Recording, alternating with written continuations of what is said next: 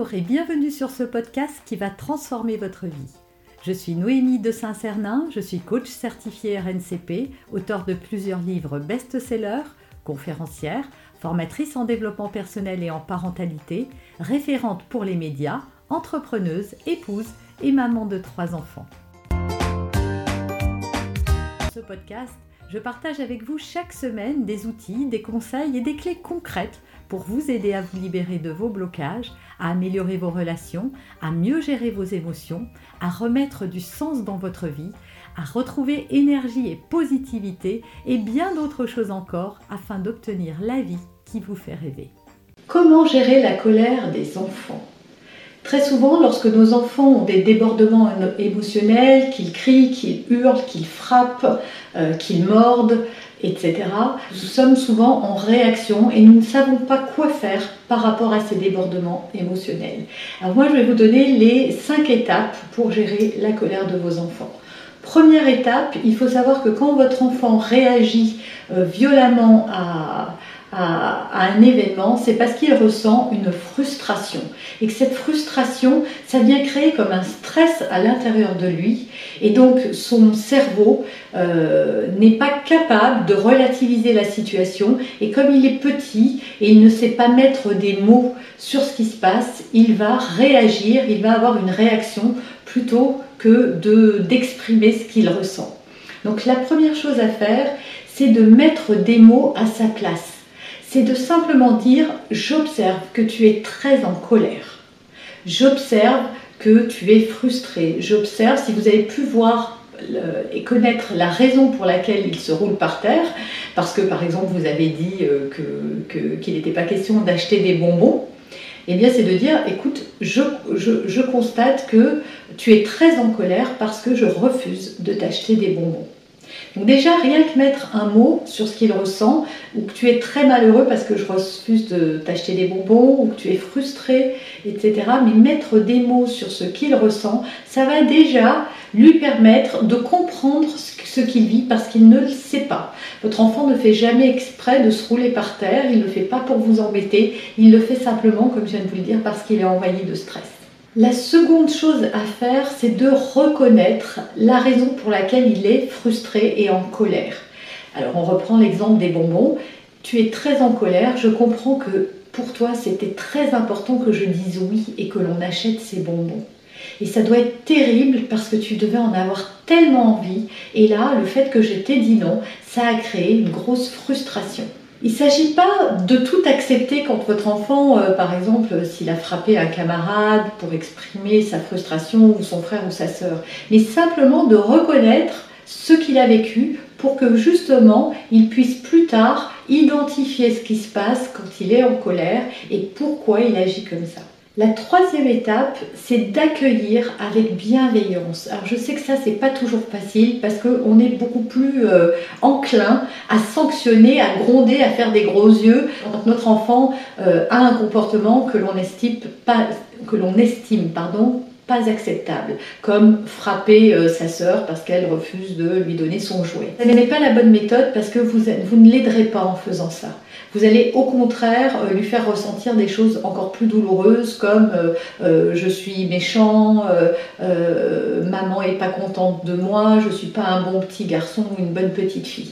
Et donc la chose à faire est plutôt d'accueillir avec bienveillance. Alors il ne s'agit pas de cautionner encore une fois ce qu'a fait votre enfant, mais par exemple s'il a frappé sa sœur, c'est de prendre la petite sœur dans les bras et de lui dire Oh, je comprends que tu, enfin, tu dois avoir très très mal, mais sache que ton petit frère est sous l'emprise de sa colère. Il ne voulait pas te faire du mal. Il t'aime beaucoup. Il est, voilà, il ne ferait jamais ça dans son état normal, il n'a pas su gérer sa frustration et c'est pour ça qu'il s'en est pris à toi. Mais ça n'a rien à voir avec toi et je suis certaine que la prochaine fois, il saura mieux réagir.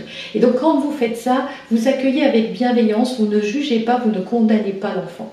La quatrième chose à, faire, ou plutôt à ne pas faire, c'est punir, gronder, euh, euh, juger, critiquer, humilier votre enfant pour ce qu'il vient de faire. C'est vraiment contre-productif.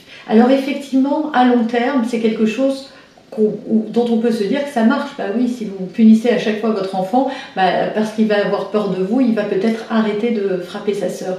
Mais pour que ça se jugule de manière naturelle, il vaut mieux éviter les sanctions, quelles qu'elles soient. Euh, je vous ai déjà donné la méthodologie, voilà, c'est d'accueillir ce qui s'est passé, si c'est roulé par terre, c'est simplement, vous verrez, quand vous aurez reconnu se passe quand, quand vous aurez euh, euh, accepté qu'il se mette en colère, justement pour l'évacuer, parce que c'est un moyen d'évacuer la colère que de se rouler par terre, quand vous aurez accepté qu'il puisse avoir ces débordements-là, et eh bien peu à peu, votre enfant les utilisera de moins en moins, parce que justement, vous l'aurez aidé euh, avec votre bienveillance à lui aussi être bienveillant. Par ailleurs, quand vous, vous réagissez violemment à ces débordements émotionnels, et eh bien vous lui apprenez euh, comment réagir à son tour à d'autres euh, situations.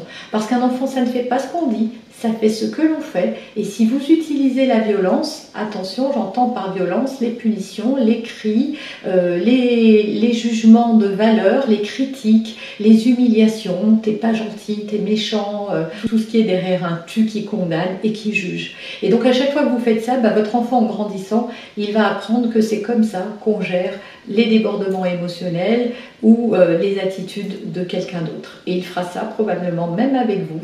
Quand vous aurez une attitude qui va le frustrer, il vous jugera, il vous condamnera et il fera exactement la même chose et vous aurez du mal à le supporter. Et enfin, dernière chose, il faut savoir qu'avoir trouvé la cause, euh, ce qui, ce qui, fait que votre enfant s'est roulé par terre, ce n'est pas la vraie raison pour laquelle il se roule par terre.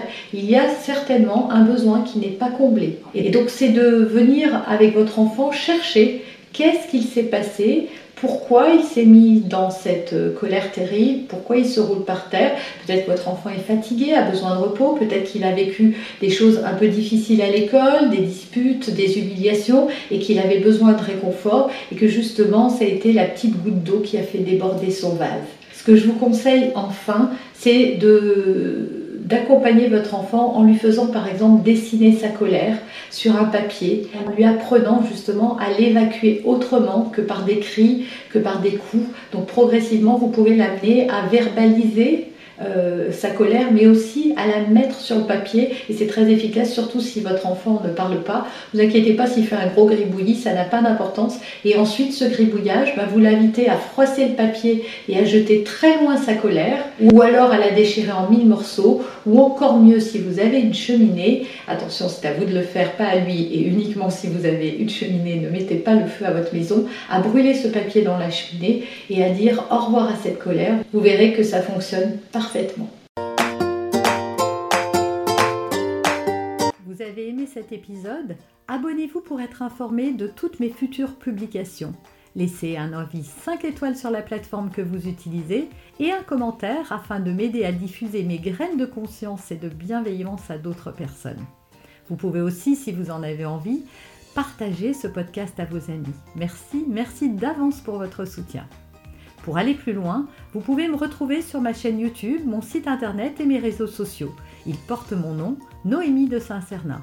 Et si vous souhaitez aller plus loin et vous faire accompagner, venez rejoindre mes programmes de coaching et mes accompagnements. Tout est indiqué sur mon site internet www.noémie-de-saint-cernin.com dans la rubrique Mes coachings et formations.